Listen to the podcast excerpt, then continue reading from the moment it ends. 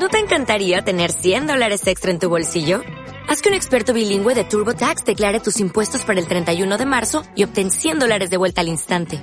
Porque no importa cuáles hayan sido tus logros del año pasado, TurboTax hace que cuenten.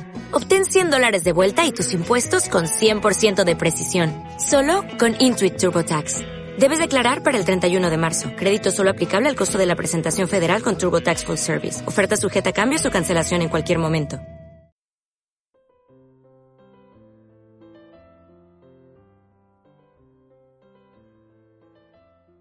En Adoca, podcast. Hoy con nosotros. Diego Juliano. Bueno, hola Diego, ¿cómo estás? Estamos acá para... El objetivo de, de este encuentro es que sepamos algo más de tu vida, de tu testimonio. Eh, bueno, nosotros te conocemos, pero queremos saber que nos cuentes cuántos, qué edad tenés, cómo es tu nombre completo, a qué te dedicas. Bueno, hola, ¿cómo están? Hola, Estoy Diego. bien, gracias a Dios. Eh, mi nombre completo es eh, medio largo, tiene tres nombres. Y el cuarto, el apellido puede entrar como cuarto nombre. Mi nombre es Diego Carlos Martín Juliano. Tengo 37 años hasta ma- eh, mayo, el 13 de mayo, si Dios quiere, me cumpliría ahí Ahí. 38. Y, y bueno, estoy contento de poder participar de esto y que les sea de utilidad. Bueno, te damos gracias porque siempre estás dispuesto, sos un hermano muy, muy dispuesto para las cosas del Señor. Bueno, queremos saber más o menos eh, a qué edad eh, conociste al Señor y de qué manera. Bueno, lo conocí, en realidad fue como un proceso. El día en que acepté totalmente fue en el 2002, a mitad de año, junio, eh, a los 24 años. Y, eh, pero igual el Señor fue como obrando, trabajando en mi vida, de muy chico. A veces miro hacia atrás y pienso en, en los acontecimientos también que van pasando en la vida de cada uno. Y bueno, yo cuando era chico, mi- falleció mi papá, tenía cuatro años, mis dos hermanas más grandes tenían eh, seis y doce. Y bueno, entonces estuvo mi, mamá que se hizo cargo de nosotros, algo que valoro mucho. Eh, se hizo cargo de, de nosotros y también del bueno, el negocio que había en mi casa y que hay todavía, que lo tiene mi hermana, pero bueno, ese fue un golpe bastante bravo, si bien era chiquito y no entendía, pero como que después, después me di cuenta que fui necesitando de Dios, eh, iba con mi mamá, me acuerdo a, la- a algunos congresos, conferencias, me acuerdo de ese tiempo del pastor Cabrera o reverendo Cabrera, y, y no, y así fue creciendo mi interés por, por la palabra, eh, me gustaba leer la escritura, si no, no enten- no entendía muy bien algunas cosas, que bueno, ahora también me cuestan ahora, pero que en ese tiempo más todavía, pues no tenía eh, la ayuda de Dios. Y, pero siempre hubo una inquietud sobre las cosas de Dios, me gustaba ver las películas, los diez mandamientos, esas películas Ah. así. Esas Y no sé, películas algo de me, Pascua. me atraía así y, y bueno, así fui creye- creciendo y creyendo también en el Señor y, y buscaba cierta respuesta, digamos. Eh, me acuerdo que leía bastante y mi vida también estaba como que quería amoldarla o, mm, o que esté ah, eh, como Dios quiere que viva, en los mandamientos, me gustaba, pero bueno, fallaba como, como todo hombre. Seguro. Eh, y bueno, hasta que llegó un momento en que me, me di cuenta que tenía que tomar una decisión. Eh, bueno, ese tiempo fue obrando en el Señor, hasta los 24 años ahí que vine un domingo que invitó uno de los hermanos, David Mendoza, y en las semanas anteriores eh, oraba, no en el nombre de Cristo, pero con sinceridad a Dios, que me dio una respuesta. Donde yo me juntaba en la barra de, de pibe, ya la droga empezaba a crecer más y veía que no tenía, o sea, o era que seguía por ese camino o seguía por otro. como que el Señor me fue mostrando algunas cosas, bueno, eh, fue tocando mi, mi corazón y ese, ese domingo eh, estaba hablando un hombre de San Luis, que no me acuerdo el nombre ahora, eh, y dijo palabras que en mis oraciones anteriores repitió, que era vos que te preguntás si tenés un fuego, y cuando dijo esa palabra, esa sencilla frase, ahí como que dije, Señor, es ahora. Y bueno, desde junio del 2002 este, me arrodillé, me arrepentí del Señor y, y hoy estoy en, en sus caminos. en sus caminos. Digo, ¿y vos, eh, si vos venís de una familia cristiana? No. Eh, si bien, digamos, mi hermana fue a una iglesia cuando era más joven, la del medio, Sí. Pero después como que dejó de ir y mi mamá es eh, o sea es católica pero no practicante digamos va a veces a, a, a- ¿cómo se llama? San Cayetano Ah. los días que, que corresponden a esa fecha Ah. a esa celebración pero nada más digamos después no se lee la Biblia no se ora digamos y mi hermana más grande con- no, no le interesa, digamos, tiene otras. Entonces vos llegás, a, a, digamos, a escuchar algo de Dios por medio de un hermano, Sí. que es David Mendoza, que vos lo nombraste recién. ¿Y de dónde lo conoces a David? Y David lo conozco, fue, mm, bueno, ya un tiempo me juntaba en un lugar y bueno, Marco, su hijo, empezó a juntarse ahí, Ah. en un tiempo. ¿Una barra de amigos? Sí, sí, sí. Ah.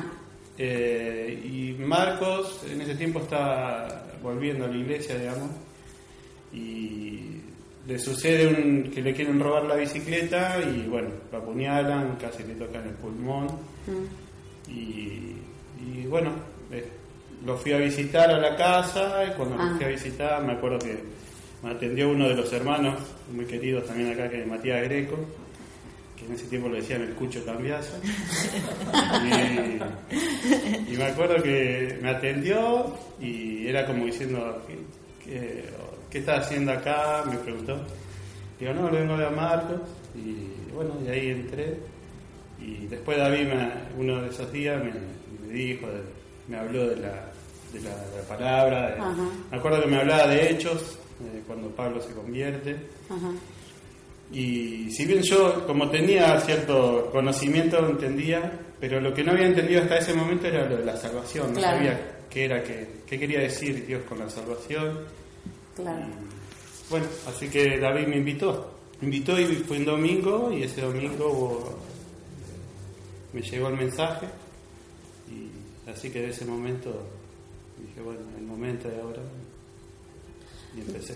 O sea que mirá vos que por una, eh, llamémosla desgracia que le ocurre a Marquito, que me acuerdo que estuvimos todo, toda la iglesia orando cuando le ocurrió ese, ese inconveniente, cómo, digo, cómo son los caminos del Señor, ¿no? Que uno no entiende hasta de qué manera, de mil maneras obra Dios y utilizó ese, ese momento para justamente que vos vayas a la casa y que no te, re- no te reciba ni Ana ni, ni David, que está, para decirme vos que hacía el pati ahí abriendo la puerta, ¿no? Pero bueno, No, seguramente habrá ido a visitar y estaba él y como lo iban a visitar. digamos, seguro, seguro.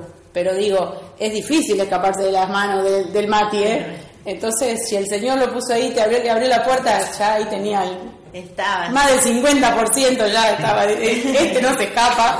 Y después, bueno, te agarró quien, David. David, David. Y, bueno, Bueno, y ahí, Diego, hay algo que, que creo que estamos de acuerdo acá con Silvi, que te caracteriza, a, a mi manera de ver, que te conozco un poquito, que es tu carácter apacible. Eh, ¿En eso ha obrado el Señor? ¿Cómo era tu carácter antes? O, o más o menos vos siempre fuiste un hombre de paz. Y- vos no sos santiagueño, ¿no? Bueno, mi mamá es santiagueña. Ah, viste que algo, había, algo había. Pero no, siempre fui tranquilo, como me ven ahora.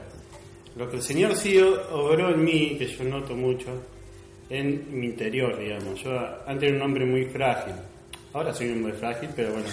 Con el Señor de azul. mi lado. Claro, bueno, eso, eso para las chicas, se lo dejamos entre paréntesis Bueno. ahí para las chicas. Yo, digamos, pienso en la falta del padre, el papá, digamos, es como que eso afectó mucho eh, en mi vida, digamos. Y como que el Señor fue, cada vez que llega un, me acuerdo un día del Padre, era terrible para mí. ¿no? Es más, cuando empecé la iglesia, que estaba en la, en la escuelita dominical de calle Casperata, una, una vez me acuerdo que fue a buscar a Marcelo, tu esposo, El pájaro. el pájaro, y ese día no estaba triste y todo, pero después como a, a medida que pasaba el tiempo veía que el Señor iba a- me iba fortaleciendo interiormente, como sanando ciertas cicatrices, dándome él también, eh, eh, tomándolo a él como padre, digamos, como, Claro. Sí, como un claro. rol, como algo a ver, digamos. Ah, Y bueno, así que el Señor, digamos, obró más. en- yo creo que lo que obra más es en mi interior y, y yo ha- me noto haciendo cosas, por supuesto, Él obra, Él hace a través de mí y de cada uno, que yo, ¿cómo lo puedo hacer? Poner a hablar adelante de, de personas o, o dirigir un grupo, o, bueno, hasta hacer payasadas que a veces, bueno, ya saben.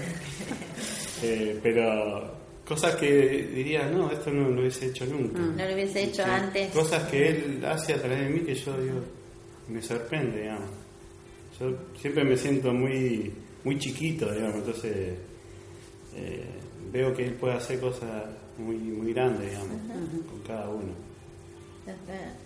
Este, a veces Dios sorprende en las cosas que, que nos permite hacer que, que- o en los lugares que nos pone que, que nunca pensaríamos que podríamos estar. ¿No? Bueno, así que no sé si otra pregunta tenés. No, lo ¿Qué que más podemos? le queríamos preguntar, bueno, llevando el tema de lo que estábamos hablando acerca del carácter, que nosotros te vemos así, si bien tenés una, una estampa ruda. Ojo que hay a veces que me enojo. ¿Se enoja? Sí. Mira, bueno, nunca te vi enojado. Es que yo siempre digo, digamos, la- mi hermana es una de las personas que me conoce, Sí. entonces sabe dónde poner el, el puñal, por decirlo. Ah, Veo- bien. Veo la llaga. Sí. Pero tampoco que me enojo mucho, digamos, ¿no? Trato de no, de no hacerlo. de- de- no sé, lo tomo como que uno a veces se enoja y pelearse con un hermano a veces, o con alguien no sirve de nada porque al fin pasa el tiempo y lo que Dios quiere que te reconcilie. Seguro. Más tiempo pasar enojado es tiempo perdido, digamos. Lo que pasa que para algunas personas nos es difícil Sí, para no todos. enojarte o pensar como pensás vos. A mí se me hace muy difícil muchas veces. Sí, no, yo no te digo que para mí también es difícil, pero bueno, lo entrego al Señor y que, que quiero hacer lo que Él quiere que, que haga. digamos. Vos antes dijiste que estabas a cargo de un grupo, Sí, eh, el grupo de, de jóvenes, de jóvenes de la iglesia. sí, Que tamaña tarea. Sí. La verdad que si no fuera por Dios sería algo bastante complicado, Sí, ¿no? pero no por, por los jóvenes en sí, o también por los jóvenes en sí puede ser, porque tienen su personalidad y Sí. creo que es un grupo que los jóvenes como que a veces cuestan, digamos, tomar la responsabilidad de, de dirigirlos. Sí. O un ministerio puede ser a veces complicado, pero cuando uno descansa en el Señor, digamos, es el que hace la obra, digamos. Y así que este año, bueno, estamos en, en el Ministerio Jóvenes y con muchos proyectos, ideas. ¿Hace cuánto que estás en ese ministerio? Y del 2007, ya hace más de Ocho. ocho, nueve años, Nueve años. Nueve años. Nueve o años. diez, no sé. ¿Y el grupo eh, es el mismo grupo? ¿Creció? ¿Se achicó? Y el grupo cambiando. Va cambiando, ¿Se renueva? sí, se renueva, digamos, de cuando yo empecé, muchos, bueno, ya se han casado, Dejaron de ser jóvenes. sí, Hay otros que son. Hay otros que son eternamente jóvenes. Y otros sí, les cuesta. no, no se van. Bueno, se van renovando también. Es cierto que en la iglesia acá vienen muchos chicos de, de afuera que vienen a estudiar, que Sí. son creyentes. Sí. Y se va renovando, digamos. Pero bueno, el grupo tiene mucho potencial, digamos. Muchos jóvenes, eh, muchos dones para, para invertir para el Señor, para desarrollar para Él. ¿Y vos cómo eh, eh, te ves, digamos, eh, lo que hablábamos antes, vos te ves delan- delante de un grupo del cual vos antes nunca hubieses podido estar parado, ni dirigirlo, ni llevarlo adelante, como dijiste, porque no te sentías capacitado, porque tu carácter no te ayudaba. Entonces uno sabe que es Dios el que nos da, o sea, si nos pone en un lugar es porque sabe que lo podemos llevar a cabo, lo podemos eh, hacer. Entonces la pregunta es, ¿vos eh, te sentiste en algún momento que, que, no iba, o sea, que, que, te- que estabas débil, que no ibas a poder con semejante tarea cuando te planta el Señor allá en el 2012, dijimos que era? Sí. 2006, que te dice, bueno, eh, te pongo al mando de este grupo. Digo, con todo lo que eso lleva, porque eh, organizar reuniones no es fácil, organizar campamentos, salidas, ya el hecho nada más de combinar entre un grupo de gente, de que nos encontramos tal día, tal horario, es complicado. Sí, en el 2006 me acuerdo que fue un retiro de, de líderes que se hizo en Oliveros, en un campamento allá. Y antes de ir fue que ahí fue donde tomé la, decisión. Sí, fue bastante complicado, digamos, en el sentido de que, como decís, me sentía muy inferior para la tarea pero también sentía el llamado de él, entonces no, podía decirle que no, como que algo me, me llevaba a tomar esa responsabilidad. Porque uno se conoce, digamos, sabe que, que tiene fallas, que quisiera ser mejor de lo que es, que quisiera ser mejor eh, eh, persona y todo, pero también el Señor sigue obrando en cada uno, digamos. Y uno espera eh, ser el instrumento de Él, Seguro. para la gloria de Él. Pero digo, viste que cuando uno eh, se siente débil o que realmente vos decís, yo no tengo el carácter para estar acá, pero el Señor te pone en el camino y bueno, no te queda otra que orar, agarrar las riendas y Sí, igual confío en, su palabra también, que dice, no temas porque yo estoy contigo, no desmayes, porque yo soy tu Dios que te esfuerzo, siempre te ayudaré, siempre te sustentaré con la diestra de mi justicia. Es un versículo que lo tengo marcado, digamos, sé que Él es el que hace la obra. Entonces me llama a no temer, entonces no, no tengo que temer, tengo que confiar en Él. Y muchas veces me mostró que no tengo que temer, digamos, y que tengo que confiar en Él, porque la obra es suya, si Él llama, capacita, seguro. si Él llama también está, va a estar ahí, digamos, porque Él es el, el que hace la obra, el que llama a los que van a trabajar. Claro. Y eso me da tranquilidad y descanso. Seguro. Sí, aparte, bueno, podemos una vez más darnos cuenta que cuando el Señor se propone algo, eh, la mente del hombre es tan chiquita que no alcanzamos a entender realmente todos los propósitos de Dios, pero decimos Que con esto. nos llama a entender, digamos, nos llama a obedecer, A obedecer y nada más. confiar en Él. Y a pesar de que uno dice, no, pero yo no puedo, porque yo que me voy a parar delante de un grupo de gente a hablarles, me muero de la vergüenza, no sé qué decir. Y sin embargo, Dios te plantó y tamaña tarea que está haciendo y lo bien, porque realmente el grupo de jóvenes de la iglesia es extraordinario y que es, es, difícil manejar es- ese tipo de, edad, ¿no? Porque hoy por hoy, con todas las cosas que el mundo te ofrece, de repente mantener un grupo de jóvenes en una iglesia y que se sientan a gusto y que vengan y que insistan entre ellos para que eh, se reúnan y salgan después de, de la iglesia y no es fácil. Y yo creo que eso está es muy importante en justamente el- los líderes que hagan que el grupo sea importante y que los jóvenes vengan. Sí, si bien es cierto que somos un equipo de trabajo, digamos, también es cierto que el Señor quiere que trabajemos en equipo. Así que en este año que está Miguel, Mariana, bueno, Darío, Nalía, Bruno, Florencia, Juan y mí, en, traba- en un grupo, un equipo de trabajo que, que nos ayudamos, nos, nos animamos, nos corregimos, digamos, buscamos lo mejor Claro. para el bien de- del grupo, para los jóvenes, y así como los que estuvieron trabajando en los años anteriores, digamos, como José Costanza, Natalia y, y otros más, digamos, María Eugenia, Carol, me acuerdo de varios, que hicieron su parte y que, digamos, fue- hicieron su granito de arena y aportaron para, para el Señor y bueno, y también un día yo no estaré y estarán otros, eh, entregarle la posta a otro. Hablando un poco, siguiendo con el ministerio, ¿pensás que, que mm, es tu único ministerio en la iglesia? Porque a veces la palabra ministerio es como, como algo muy encasillado. ¿Pensás que hay muchas otras cosas que uno hace que no tiene un nombre ministerial y, y que, que sirven para la obra del Señor? No sé si se entendió la pregunta. no, como yo en mi mente la tengo bien clara. Es como que el ministerio principal, o el que Dios me llama ahora, es los jóvenes. Pero después uno, su ministerio es servir también. Y así cuando estuve en la escuelita, que estábamos allá con Silvina y Pájaro, y bueno, Marquito, vení, se puede nombrar a todos. Sí.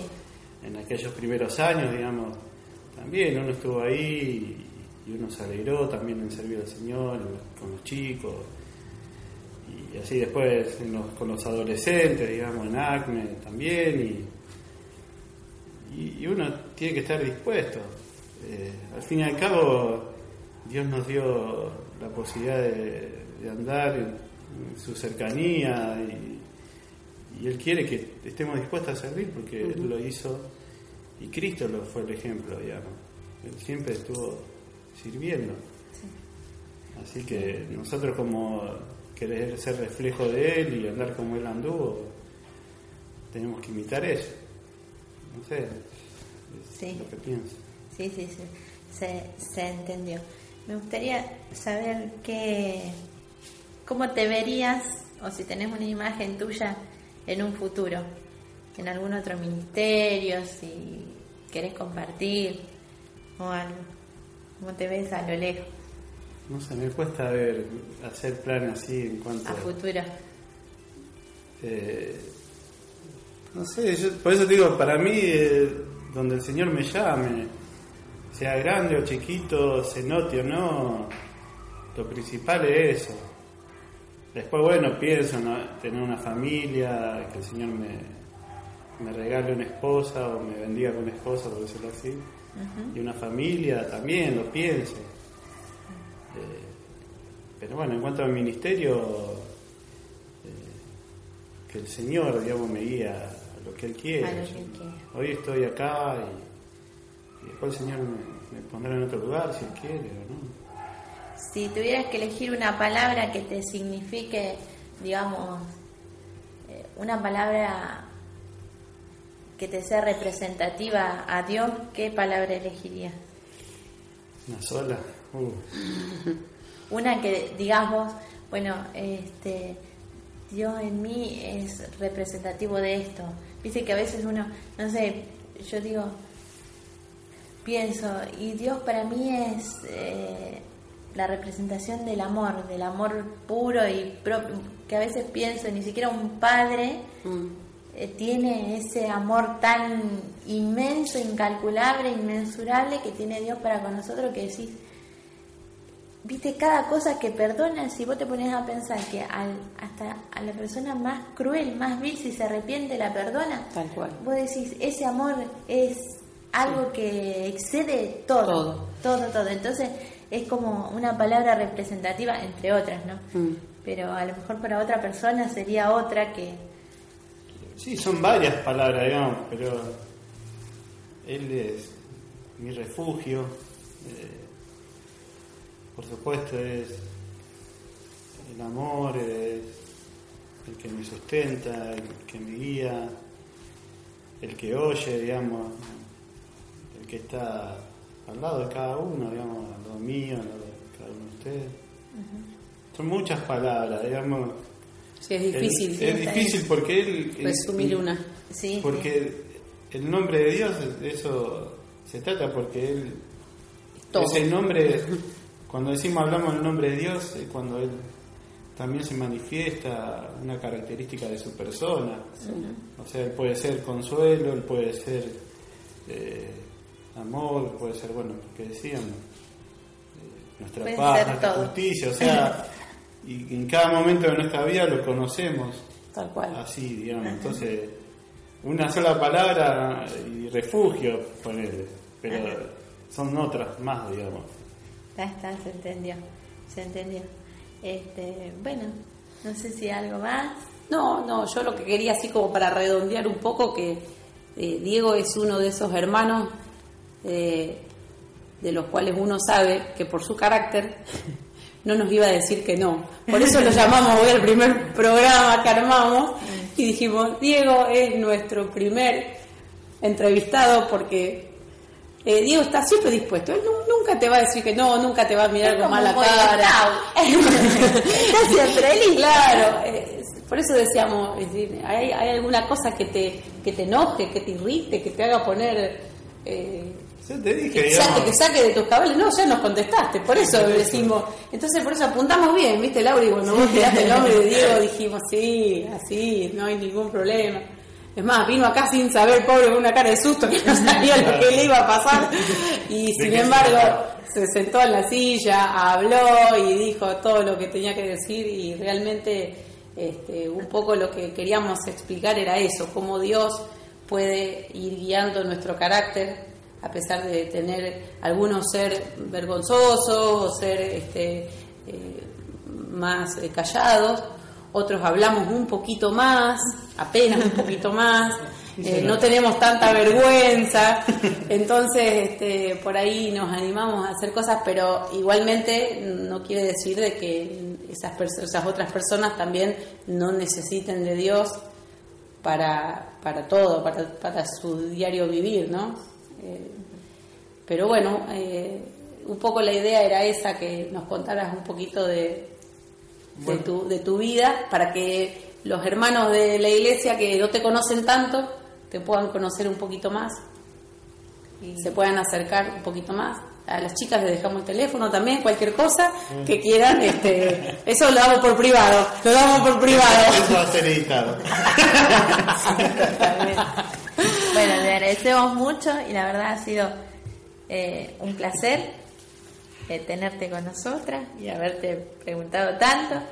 Y te seguiríamos preguntando, pero ya entraríamos en el terreno. un terreno un poco escabroso, que, Así que, ya bueno. está, está sudando, así que lo vamos a dejar pobre que este, se quede tranquilo. Te despedimos y agradecemos a Dios porque te tenemos entre nuestros, Bueno, nuestros hermanos. Igual digo, sentí muy contento y tranquilo, a pesar de lo que no sabía, iban a preguntar, pero bueno, como ya le digo, que el Señor las bendiga o los bendiga eh, con, este, con, este, con esta obra o ministerio, como quieran llamarlo, y que sea para gloria de su nombre y para beneficio de, de la iglesia. Gracias, hasta luego. Chau, chau.